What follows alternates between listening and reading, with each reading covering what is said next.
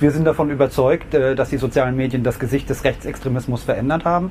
Seine Inhalte kann er jetzt effektiv an die breite Öffentlichkeit streuen. Dadurch konnte er sich äh, auf jeden Fall äh, regenerieren. Das hat der Sozialwissenschaftler Holger Marx dem Hessischen Rundfunk gesagt. Und ja, Social Media verändert das Gesicht des Rechtsextremismus. Die Ideologie wird nun in witzige Memes verpackt, harmlos erscheinende Hipster-Ästhetik, also perfekt für Instagram. Wir fragen uns deshalb heute, was tun gegen rechtsextreme Propaganda auf Instagram? Heute ist Freitag, der 20. November. Mein Name ist Marianta. Hi.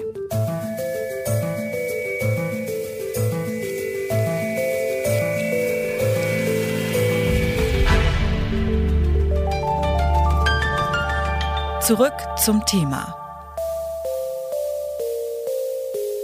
Friede, Freude, Katzenbilder. Instagram ist als soziales Medium nicht gerade dafür bekannt, von rechtsextremen Hassbotschaften zugeschwemmt zu werden. Rechtsextremisten versuchen aber gerade genau das. Auf den ersten Blick harmlos aussehende Memes sollen ein rechtsextremes, menschenfeindliches Weltbild vermitteln.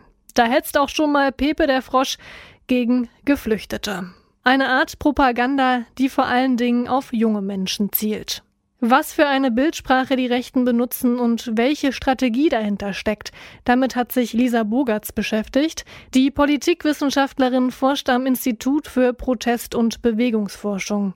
Ich habe sie gefragt, wie sieht sie überhaupt aus, die Insta-Propaganda der Rechtsextremen? Manchmal sind das ganz normale Bilder, die erstmal äh, zum Beispiel ähm, Charaktere aus der Popkultur wiedergeben oder irgendwelche Witze, die in, in der Netzkultur einfach ganz normal sind.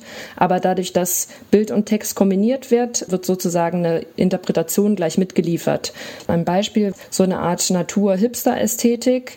Fotos dann den Familien, also die traditionelle heteronormative Familie über, durch die Natur streift oder durch den Wald geht und das erstmal ganz harmlos klingt, aber damit werden so Einstiegswerte äh, rechter Ideologie wie traditionelles Familienbild und ähm, ja auch so eine Art mitteleuropäische deutsche Natur und die Liebe zur Heimat wird so zugänglich gemacht und bei näherem Hinsehen sieht man dann erst, dass es alles blonde Menschen sind mit blauen Augen, also das zistische arische Ideal und dass teilweise einfach zum Beispiel etwas entfremdete germanische Runen zu sehen sind, die aussehen wie so modernes Hipster-Grafikdesign. An welche Zielgruppen richten die sich denn jetzt noch?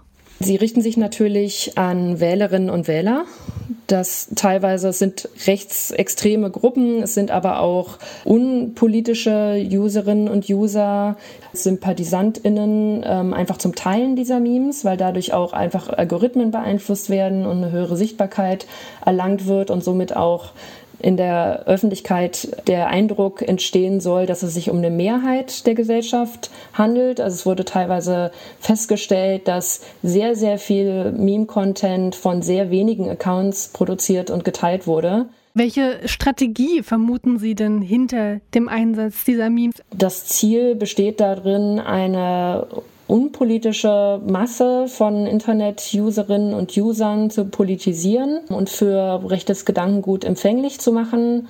Gerade so dieses Gefühl, Teil einer Gemeinschaft zu sein, in dem jemand etwas mit mir teilt und möchte, dass ich das like oder share, das erzeugt ja auch ein Gefühl von Gemeinschaft. Eine Gemeinschaft, die teilweise vielleicht nicht mehr stattfindet auf die Straße, weil politische Bewegungen teilweise noch auf der Straße stattfinden, aber teilweise auch nicht. Und ähm, ja, diese anonyme äh, Netzkultur kann eben auch dieses Gefühl der Zugehörigkeit erzeugen. Ich glaube, damit spielen solche Gruppen ganz bewusst eben im vorpolitischen Raum, dadurch, dass, dass politische Wahlprogramme werden teilweise heute kaum mehr gelesen, vor allen Dingen nicht von jungen Menschen, dass es sozusagen ein, der Zeitgeist erkannt wurde, dass durch diese kreativen, ästhetischen, humorvollen Formen Politik kommentiert werden kann und dass man das Gefühl haben kann, man ist politisch informiert und teilweise auch gar nicht mehr die Nachrichten anschaut, sondern äh, sich einfach nur politisch auf der eigenen Timeline informiert. Und das ist natürlich auch vom, vom Algorithmus und von den eigenen Klickgewohnheiten beeinflusst.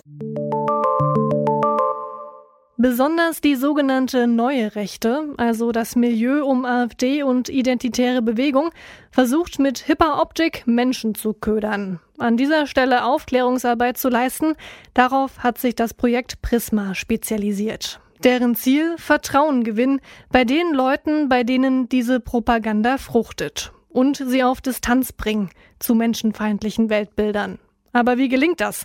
Das hat mir die Bildungsreferentin von Prisma, Lena Sierz, erklärt. Es geht tatsächlich darum, dass wir Impulse setzen wollen, ähm, um, um in so einen Distanzierungsprozess zu gehen zur extremen neuen Rechten. Wir versuchen eben uns äh, an einer gewissen äh, neurechten Ästhetik zu orientieren, beispielsweise bei Instagram. Da haben wir einen eigenen Kanal, wo wir eben gucken, wie präsentieren sich neurechte AkteurInnen, also was macht es so spannend für junge Menschen, das likebar zu finden, weil die eben eben durch diese Bildersprache eben auch politische Inhalte vermittelt werden und orientieren uns an der Ästhetik. Wie gehen Sie auf die Menschen zu? Schreiben Sie ihnen da Nachrichten oder klären Sie auf Ihren Kanälen auf? Also wir schreiben tatsächlich keine Nachrichten, weil das hat in der Vergangenheit einfach gezeigt, dass das nicht funktioniert. Deswegen geht es eben darum, dass wir ein Angebot schaffen. Wir werden ab kommenden Jahr ähm, auf unserem YouTube-Kanal eben diverse verschiedene Miniserien haben, wo wir probieren, ähm, Themen aufzugreifen, die derzeit in der Gesellschaft Probleme darstellen. Und wir gucken, wie wird es von der neuen Rechten beantwortet und stellen das eben massiv in Frage und versuchen das eben zu dekonstruieren, indem wir demokratische Gegennarrative aufzeigen. So hoffen wir, dass die Leute, mit denen wir dann in Kontakt treten, sich vielleicht mit einem eigenen entwickelnden Zweifel beschäftigen. Ein viel diskutierter Lösungsansatz ist ja auch Rechten, ihre Kanäle auf Instagram, YouTube und ja etc. zu sperren. Das Problem ist daran, dass die Rechten dann auf andere Plattformen abwandern. Ist denn Deplatforming aus pädagogischer Sicht sinnvoll? In erster Linie sind Verbote nie wirklich zielführend. So, das ändert nichts an der Haltung, an der politischen Haltung. Wir haben einerseits tatsächlich gemerkt, ähm, weil wir ja entsprechende Bewegungen, Organisationen beobachten, wie beispielsweise die identitäre Bewegung. Da hat es tatsächlich merkbar funktioniert, dass dadurch, dass ihre Seiten auf Facebook gelöscht wurden, dass ja, ein Raum und Plattform genommen wurde, um entsprechende Inhalte zu verbreiten, dass es dann Tendenzen gab, eben auf andere Kanäle zu wechseln und dass da aber tatsächlich ein Bruchteil von den vorher Interessierten mitgezogen sind, also eben diese Reichweite eingebrochen ist und das tatsächlich auch wichtig ist, Raum zu nehmen und äh, eben entsprechend ja klar zu machen, nicht in unserem Raum. So. Aber langfristig, selbstverständlich, müssen wir da ähm, auf inhaltliche ähm, Auseinandersetzungen gehen und klar machen, hier werden rote Linien überschritten, so es gibt Grenzen und äh, da muss, müssen wir dann widersprechen, ganz klar. Wir sind ja alle in verschiedenen sozialen Medien unterwegs. Wenn man aber jetzt dort auf rechtsextreme Propaganda stößt und auch vielleicht mitbekommt, dass die sich bei manchen Menschen verfängt. Wie soll ich denn da als normale Userin reagieren? Kann ich überhaupt reagieren?